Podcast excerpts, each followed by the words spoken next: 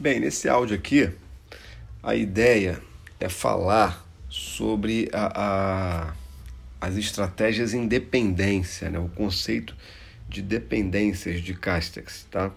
Então, só recapitulando, é, é, as dependências são as ações e reações das diversas estratégias umas sobre as outras, certo? Então, essa é uma particularidade da estratégia marítima. Claro que tem também é, dependências entre outras estratégias, mas Castex fala sobre a grande, o grande sistema de dependências que envolve a estratégia marítima. Realmente, é, essa estratégia marítima ela, ela se relaciona com quase todas as, as outras estratégias, certo? Então, a coordenação vertical ela é realizada pela estratégia integral, que na, na, na, no conceito de Castex é chamado de estratégia geral, certo? E a, a coordenação horizontal é feita pela, pela, pelo sistema de dependências. Tá? Então, ele, ele nesse, nesse, nessa parte do livro, ele começa a relacionar a estratégia marítima com várias estratégias.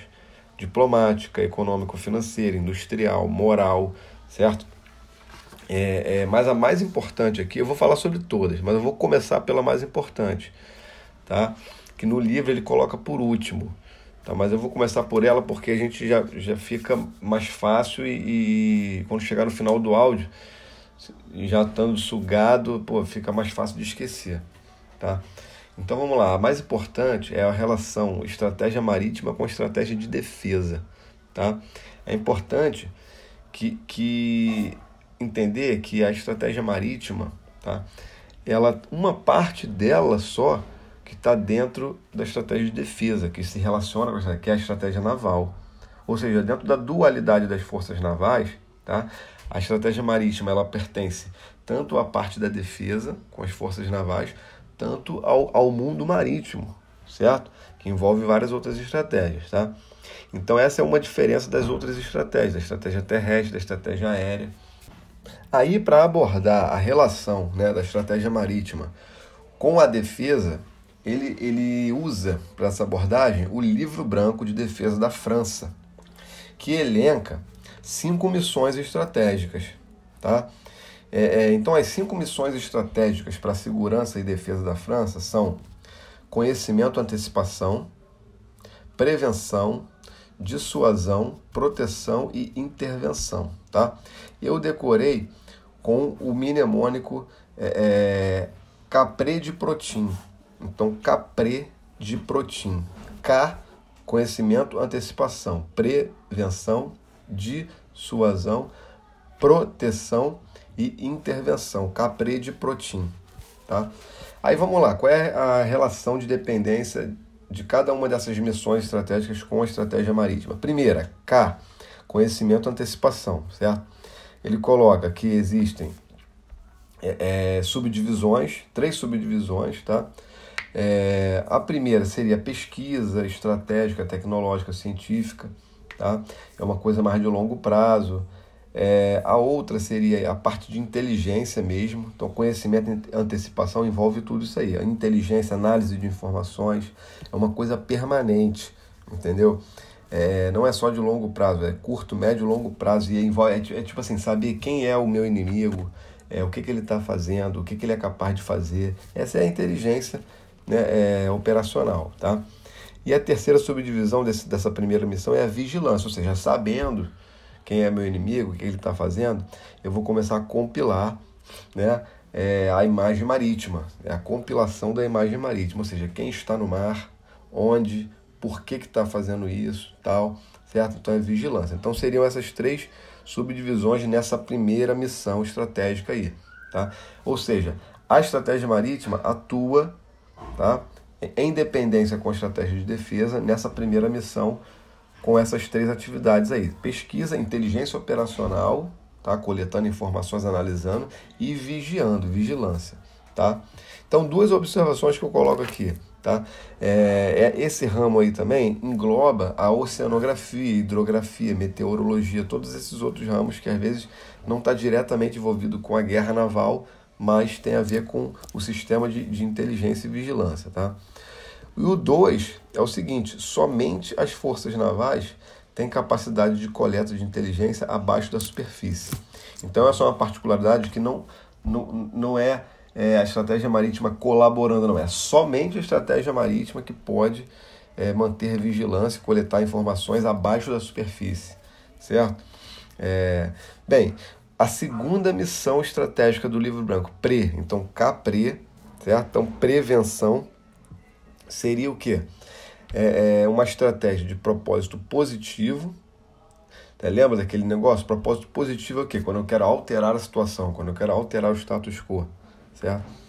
É, e é uma estratégia de emprego virtual. Para cada missão dessa aí, eu vou colocar essa, essa, essa, essa dicotomia aí para a gente reforçar o, o entendimento. Então, é a prevenção é uma estratégia de propósito positivo, eu quero alterar o status quo, eu quero mudar né, a intenção que já estava na cabeça do, do inimigo, certo? E é de emprego virtual, porque eu não emprego a força diretamente, tá? Então existem dois modos de agir, que é o que? O hard power e o soft power. Tá? Dentro daquele quadrinho que a gente falou no outro áudio, então quando eu emprego o hard power, eu estou fazendo uma persuasão. É aquela persuasão musculosa, lembra que a gente falou? Que é o emprego virtual com propósito positivo, certo? Então, é, isso é a persuasão. Né? É, exemplo histórico, a crise dos mísseis. Cuba, 1962, né?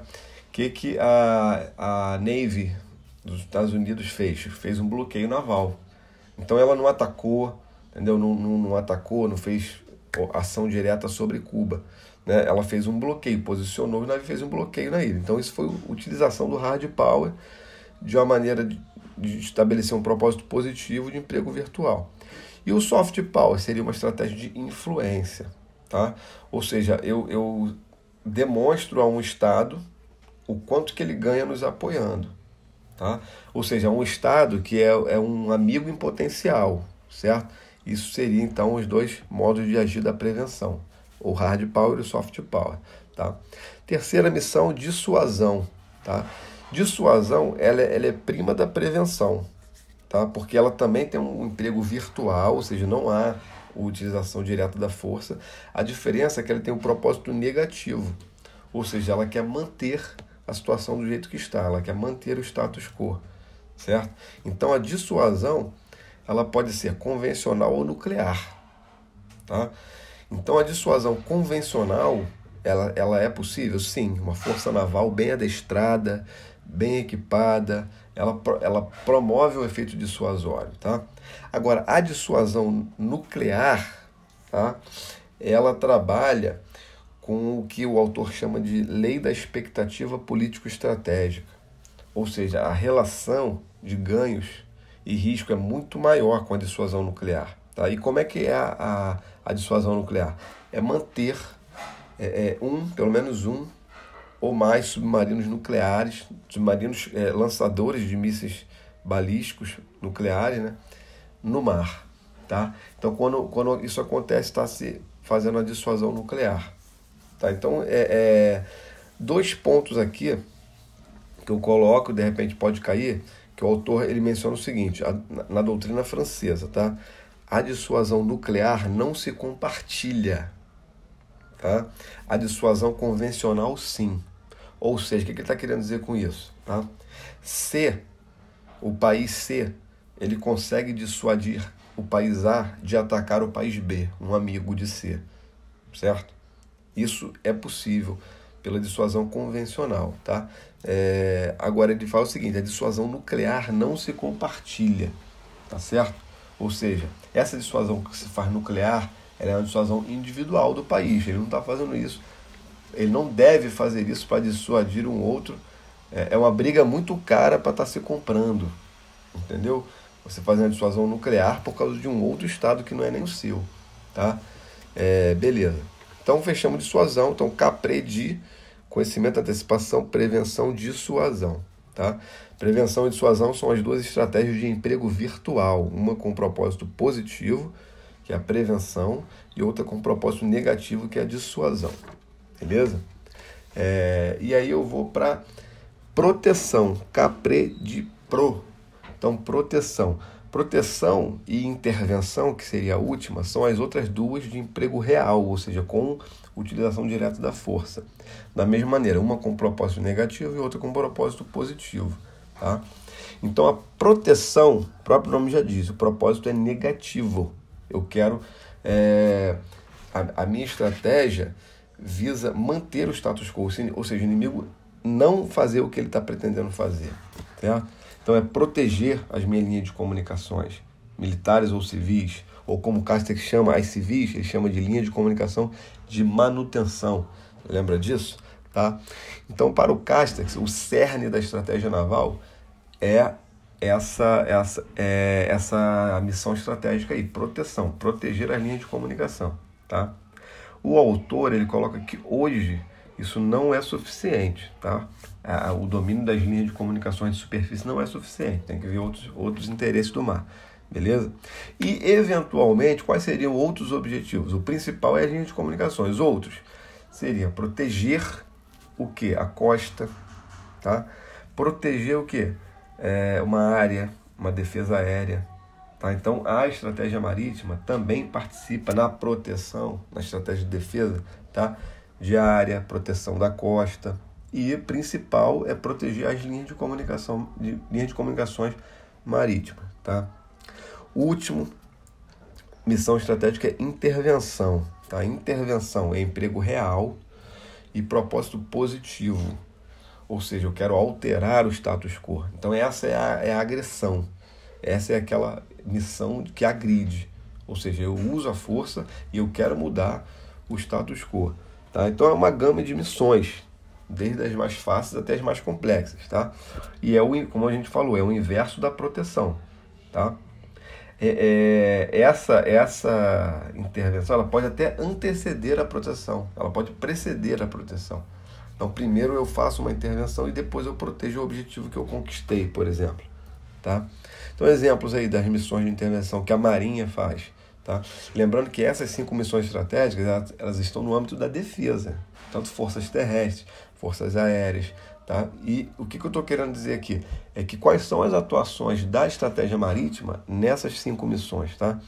Então, exemplo aqui seria missões SAR, é, missões de abordagem e apresamento em, em crimes né, é, no ambiente marítimo, projeção de poder, que seria fogos, né, é, projeção de forças, que seriam operações anfíbias, então tudo isso aí. Tá? Beleza? Então fechamos as cinco missões estratégicas, CAPRE de Protim, tá? conhecimento, antecipação, é, é, prevenção, dissuasão, proteção e intervenção. Beleza? Fechamos então a, a dependência da estratégia marítima com a defesa. Tá? Para fechar o áudio, eu vou colocar agora aqui é, o que o autor menciona de dependências tá? entre a estratégia marítima e algumas outras estratégias. Tá? Por exemplo, a estratégia diplomática. A estratégia marítima depende da estratégia diplomática para não deixar ela em posição de inferioridade junto a outras potências, por exemplo. Como que ela faz isso? Como que a estratégia diplomática faz isso? No, nos organismos internacionais, lutando por menos territorialização do mar, garantindo a liberdade de navegação, favorecendo acordos de cooperação internacional, tá? É, em campos específicos, por exemplo, pirataria. Tá? A estratégia diplomática também liga-se à estratégia naval, via estratégia marítima, certo? Lembrando que a estratégia naval está dentro da estratégia marítima, porque as forças navais elas exercem a diplomacia naval. Certo? Depois eu vou fazer um áudio só sobre isso aí, diplomacia naval beleza? Outra estratégia que é econômico-financeira. Então é a estratégia que vai depender. É, é, a estratégia econômica financeira depende dos, dos transportes marítimos, das linhas de comunicações funcionando, dos recursos do mar, certo? E a estratégia marítima também depende da criação dos seus meios navais, desenvolvimento das operações, tudo isso aí, tá? Então, por meio da estratégia naval, por meio da força naval, da marinha, tá? A estratégia marítima protege os recursos do mar, as riquezas do mar, beleza? A estratégia industrial, já falamos aqui no outro áudio, pesquisa, desenvolvimento, constrói navios, plataformas, tudo isso aí. estratégia moral, a estratégia que vai criar a mentalidade marítima na população, nos dirigentes, né? é a compreensão da realidade marítima. Por exemplo, a França, ela sempre privilegiou o poder terrestre, paralelo é, é, ao, ao, poder marítimo. Sempre, sempre foi privilegiado de ter uma força terrestre bem mais, bem mais é, pungente. Né? É, e agora, o autor coloca que a França ela possui a segunda é, ZE do mundo. A, como segunda ZE do mundo, a França não, nunca teve uma, um interesse pelo poder naval assim em relação ao poder terrestre que ela teve, certo? É, e aí outras dependências aqui, ordenamento, a, a estratégia marítima se relaciona com uma dependência jurídica, ordenamento jurídico do mar, com o DICA, com regras ecológicas, reservas, poluição, tudo isso aí, tá? Lembrando que essa dependência jurídica aí, ela é uma relação assimétrica, né? Por quê? Porque, por exemplo, forças adversas, forças, elas não vão respeitar essa, essa dependência, né? Piratas, terroristas, eles não cumprem ordenamento jurídico, não cumprem dica, certo? regras ecológicas, tá? Então é uma só saber que essa é uma relação, uma dependência assimétrica, essa jurídica.